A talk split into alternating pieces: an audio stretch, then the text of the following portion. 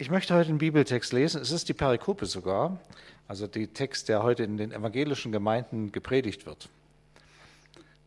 Der hat mich einfach, der hat mich angesprochen. Und zwar ist das aus Lukas 21, Endzeitreden Jesu, wo Jesu etwas sagt über das, was auf uns zukommt, wo, wo wir jetzt in dieser Adventszeit gerade sind. Lukas 21 ab Vers 25. Die Planeten im Weltall werden durcheinander geraten. Und alle werden das sehen und sich sehr erschrecken. Große Naturkatastrophen werden passieren. Überall auf der Welt wird es Überschwemmungen und Tsunamis geben. Viele Menschen werden vor lauter Angst wie gelähmt sein, wenn sie diese Naturkatastrophen erleben. Auch das Gleichgewicht der Natur wird ausgehebelt werden. Und dann, dann wird das große Comeback des Auserwählten, des Menschensohnes sein. Er wird mit seinem großen, mit einem großen Knall vom Himmel zurück auf die Erde kommen und alle werden ihn sehen. Wenn das alles passiert, dann freut euch. Und ihr könnt nach oben sehen, denn eure Befreiung ist gekommen.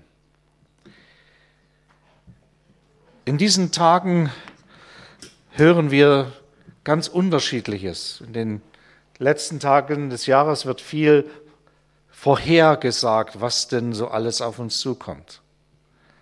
Von Klimakatastrophe über CO2-Problematik, Unregierbarkeit von Gebieten, wir hören ganz viel davon. Und auch die Bibel sagt uns, es gibt eine Zeit, auf die wir zugehen, wo nicht alles so easy ist. Und nun gibt es ganz unterschiedliche Verhaltensformen. Jesus sagt hier zwei grundsätzliche Gefahren voraus, die wir als Christen erleben können. Interessanterweise ist, dass das gerade ein Text war, der in der Reformationszeit eine große Rolle gespielt hat. Nämlich da haben die am Bodensee zweimal Kirschen geerntet. Ja, und es war alles durcheinander. Die ganze Natur war in der Reformationszeit durcheinander geraten. Und es war so eine endzeitliche Stimmung. Es gibt unter uns Menschen so drei Gruppen, möchte ich sie mal bezeichnen. Das eine sind die Pessimisten. Es wird immer alles schlimmer und teurer und schlechter. Und oh, siehst es nicht schon? Ja? und die, die Wut nimmt zu und dass der Angstpegel steigt. Wie wird das werden? Elli, ich danke dir für das schöne Zeugnis. Das passt genau da in die, in die Linie rein. Wie, wie, wie groß ist unser Gott, Mensch? Der kümmert sich um eine Plastiktüte. Natürlich erleben wir Zunahme an Naturproblematiken. Natürlich erleben wir, dass das menschliche Miteinander immer schwieriger wird. Das hat natürlich ganz klare Ursachen, das wissen wir. Soziologen können uns das genau sagen. Aber ist das in unserem Fokus? Sehen wir das? Ist das das, was hier gesagt wird? Dann gibt es die Optimisten, dann gibt es die, die sagen, ach Leute, alles gut, alles easy, alles schön, wunderbar, es wird alles prima, super. Aber ist das die Wahrheit? ist das wirklich alles nicht so schlimm? Hast kein Geld, alles nicht so schlimm, wird schon irgendwie. Das ist nicht das, was wir sagen, wenn wir, wenn wir predigen, Sorge nichts. So nach dem Motto, ich gebe jetzt alles Geld fröhlich aus und dann muss, muss der liebe Gott sich darum kümmern, dass ich weiter leben kann. Nein. Seid Haushalter, ist da gesagt. Geht verantwortlich mit eurem Leben um. Fragt nach eurer Berufung. Fragt ihn, was Gott will in eurem Leben. Wir merken also dieses, dieses, dieses total äh, sich davonträumen in eine Welt, das suchen auch viele Menschen. Und es gibt ganz unterschiedliche Suchtmittel, die uns das bedienen. Eine Realitätsflucht. Nein, Jesus ist einer, der uns Christen zu einem geistlichen Realismus auffordert. Wir sind Realisten. Wir sehen auf der einen Seite die Schwierigkeiten, die in dieser Welt durchaus da sind aber wir sehen auch die Möglichkeiten, die Gott hat. Wir sehen, dass durch einen Transformationsprozess in dem Menschen in die göttlichen Ordnung wieder hineingehen, Dinge sich auch positiv verändern können. Und wir sind nicht nur Leute, die also das Negative im Blick nehmen oder uns davon träumen, sondern wir sehen, was hier da ist. In Vers 8, einige Verse vorher, spricht Jesus von einem Bereich, wo er sagt, seid standhaft, hart aus. Es bedarf einer Geduld, um wirklich als Christ in dieser Welt auch Spannung auszuhalten und weiterzugehen und sich nicht verrückt machen zu lassen von allen möglichen und manchen unmöglichen Schreihälsen und Angst machen. Ungeduld ist etwas, was, was uns als Christen nicht gut steht, sondern wir haben eine Perspektive, die über alles Chaotische hinausgeht. Weil wir wissen, dieser Gott, an den wir glauben, wird am Ende diese Welt festhalten. Und er wird sie in eine neue Welt umwandeln. Nicht die Chaosmächte werden obsiegen. Das sagt die Bibel sehr klar und sehr deutlich. Wer die Offenbarung liest, kann es lesen. Am Ende wird Gott in Jesus triumphieren und nichts wird ihn hindern können. Das ist unser Glaube. Es wird natürlich kosmische Zeichen geben, messianische Wehen. Zeichen an Sonne, Mond und Sternen. Der Lebensrhythmus kommt durcheinander. Es wird Naturkatastrophen geben, Überschwemmungen in nie gekannten Ausmaßen. Wie Psalm 93 sagt, es tosen die Meere. Ja. Es wird menschliche Tragik geben. Menschen werden vergehen vor Furcht, Angst, Erschrecken, Lähmung. Das sind Erscheinungen, die da sind, weil man einfach, man weiß, ich habe es nicht in der Hand. Das kann ich nicht mehr handeln aber ich bin in seiner Hand, in Gottes Hand. Und mitten in dieser chaotisch werdenden Welt ermutigt uns Jesus, realistisch zu sein und er sagt, wenn ihr all das seht, dann beißt die Zähne zusammen und geht durch und haltet aus. Nein, er sagt etwas ganz anderes. Und jetzt nehme ich mal die Luther-Übersetzung, Vers 28. Richtet euch auf, erhebt eure Häupter, weil sich eure Rettung, eure Erlösung, das Neue naht. Das ist die richtige Adventshaltung. Also nicht die Adventshaltung, wo wir immer äh, gucken nach unten und sehen. Also ich bin gestern über den Schwarzenberger Weihnachtsmarkt gelaufen, da konnte man gar nicht nach unten gucken. Da ist man so durch die Massen so mitgenommen worden. Da hat man mal nach links und mal nach rechts geguckt. Ja, also äh, anstellen irgendwo gar nicht möglich. Ist fast so wie auf unserem Weihnachtsmarkt gestern und heute. Nein, es ist eine Haltung nicht in die, in die Depression hinein, sondern eine Haltung, die uns bewusst macht, das, was wir erwarten, kommt. Und ich kann meine Augen nicht aufheben, ohne nicht meinen Körper gerade zu machen. Und nicht umsonst haben, haben das, das Volk des Ersten Testaments, haben sie diese Gebetshaltung. Weil das zwingt dich automatisch, dich nach oben zu bewegen. Und wir haben ja diese hier so. Ähm, sie haben da schon etwas mehr begriffen. Es ist ein unwahrscheinlicher Trost, dieses Wort. Es sagt uns, Gott kommt zum Ziel.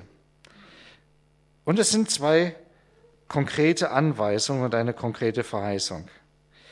Richte dich auf. Erheb deine Augen, richte dich auf.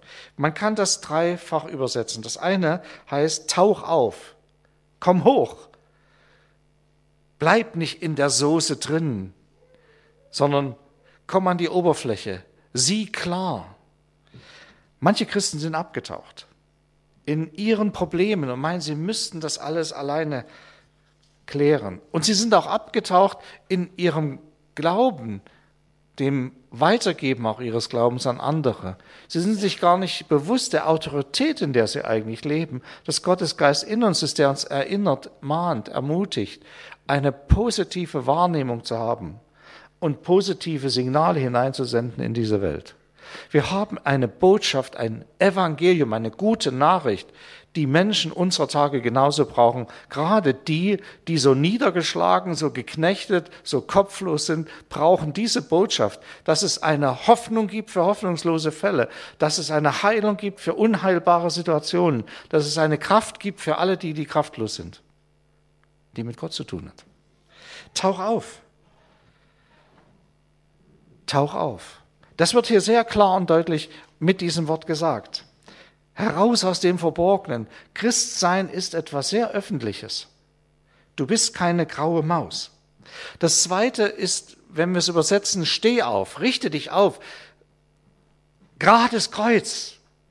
Nicht stolz aus dir selbst, weil du so, du pumpst dich nicht auf, sondern du bist in Christus jemand. Identität in Christus. Ja, ja ganz tolle Gesprächskreise haben. Ich sage euch, ich bin schon gespannt drauf.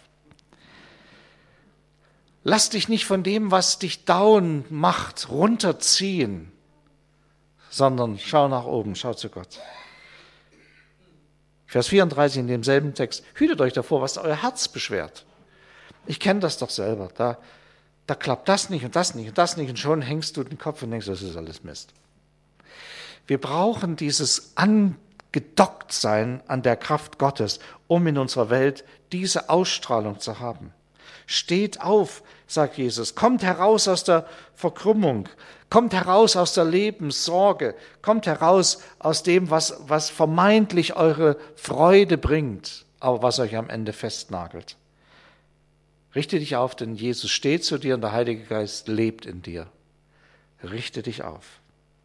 Er hält uns fest, er gibt Standhaftigkeit. Wir selber aus uns heraus kippen beim ersten Windstoß. Aber der, der in dir ist, ist so stark, Gottes Geist, dass du leben kannst aus einer ganz anderen Qualität heraus. Ohne in Panik und Stress zu verfallen, trotz der Schwierigkeiten, die in dein Leben hineinkommen. Es hat uns niemand verheißen, dass wir, wenn wir Christen werden, auf einem wunderbaren, glatten, geraden Weg durchs Leben gehen und am Ende alles wunderbar ist. Sondern wir gehen auf einem Weg, der manchmal steinig ist, Psalm 23. Wir erleben das finstere Tal, wir erleben Feindschaft, wir erleben zurück äh, sein. Wir erleben das. Aber wir erleben, dass der, der in uns ist, Gott selbst, ja, Wohnung in uns macht durch seinen Heiligen Geist, stärker ist als der, der in der Welt ist. Ich denke, das muss uns bewusst sein. Und aus diesem Bewusstsein lasst uns aufstehen.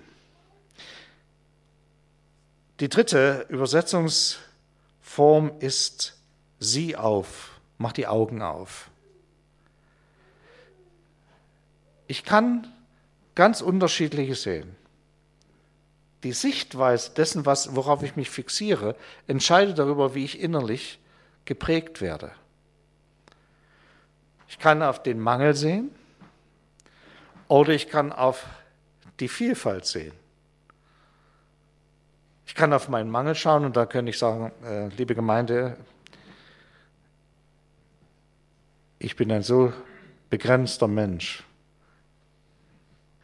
Pastor, geht nicht. Oder ich kann sehen auf das, was Gott mir gegeben hat und sagen, oh, guck mal, ich kann sogar predigen. Das ist deine Sicht. Ich kann das nicht. Kann man sagen. Oder ich kann sagen, ich versuche es mit Gottes Hilfe. Und ich traue Gott zu, dass er mich führt. Mach die Augen auf, schau hin. Es ist eine Aufforderung zur Ermutigung, zur geistlichen Stärkung für unser Leben. Gott möchte dich gebrauchen inmitten einer Welt, die vielleicht ein bisschen chaotischer wird. Aber warum wird sie denn chaotischer? Ja, wir können sagen, das Böse und all das, ja. Aber wir können es auch anders sehen. Ist das nicht eine Chance für Gott? Kann da nicht Gottes Größe sichtbar werden? Kann da nicht seine Macht sichtbar werden? Kann da nicht deutlich werden, wer er ist und wie er ist, wie er Menschen verändert? Sieh auf die Zeichen, registriere, nimm wahr. Sei ganz klar an der Stelle. Lass einen geistlichen Ruck durch deinen Körper gehen und richte dich auf und sage, ich bin jemand, der mit Gott lebt. Und du kriegst dann noch einen Energiestoß. Also da ist ein Energietrink, äh, eine dünne Brühe dagegen. Ja, was ist? Ich habe noch nie sowas getrunken. Ich weiß gar nicht, wie das, wie das wirkt brauche ich, brauch ich nicht, äh, brauche ich nicht. Also ich, Ja, ich brauche das nicht trinken, sondern ich habe eine andere Energie. Manchmal zuckt es und knistert es dann auch. Ja? Sieh auf dich, mach, mach die Augen auf, sieh auf Jesus. Sieh auf Jesus. Er ist der Anfänger und Veränder deines Glaubens. Erhebe dein Haupt. Das ist das Zweite, was hier gesagt wird. Richte dich auf und dann erhebe dein Haupt. Nicht den Kopf in den Sand stecken, sondern Kopf hoch. Gemeint ist eine herrschaftliche Kopfhaltung. Müssten wir eigentlich jetzt mal üben, ein bisschen, bisschen Adventsgymnastik machen. Ja, also das ist ja der Text von der Adventsgymnastik. Ja, ja also, aber ihr sitzt jetzt, ja. Aber schon, wenn ich eure, euch sitzen sehe, äh, da habt ihr eine Sprache. Man kann so total lässig sitzen oder voller Spannung, so voller Erwartung. Ja, wenn ich jetzt also hier rufen würde, seht ihr die fliegende Kuh? Würden vielleicht manche aufwachen. Nein, bei dem wacht ihr nicht auf, aber äh, sofort ist man voll da. Wir haben aufs Kreuz geblickt, wir haben Christus erlebt, wir haben gesehen, was, was Gott möglich machen kann in unserem eigenen Leben. Und Jesus sagt, wenn all das anfängt zu geschehen, dann, dann, dann, ja, dann hebt eure Häupter und richtet euch auf. Kopf hoch zum Gebet, im Blick zum Himmel, im Wissen um sein Reich, was unter uns sich ausbreitet. Lass dir diese geistliche Schau und Vision für dein Leben und für das ganze Leben nicht rauben. Klar, am Ende werden wir einmal Gottes Angesicht schauen, von Ewigkeit zu Ewigkeit werden wir bei ihm sein. Den Wiederkommenden werden wir schauen. Es ist Advent. Und aus diesem Wissen heraus leben wir heute. Aus diesem Wissen heraus heben wir heute unser Haupt. Diese freudige, erwartungsvolle, fast übermütige Kopfhaltung ist gemeint. Jesus redet immer wieder vom Fest. Wir gehen auf ein mega großes Fest zu. Das ist die Perspektive. Wir sind in der Festvorbereitungszeit. Jetzt meine ich nicht Weihnachten sondern ich meine das Fest am Ende der Zeiten, wenn Gott sich durchsetzt. Da ist eine Megaparty am Start. Weil wir gerettet sind, weil wir dazugehören, weil wir die Ablösesumme erhalten haben, die wir weitergeben konnten. Wir sind frei, mit Gott zu leben. Von daher, richte dich auf, erhebe dein Haupt, sei Realist denn Jesus kommt. Und das mit seiner Kraft und seiner Erlösung. Das ist die Perspektive. Amen.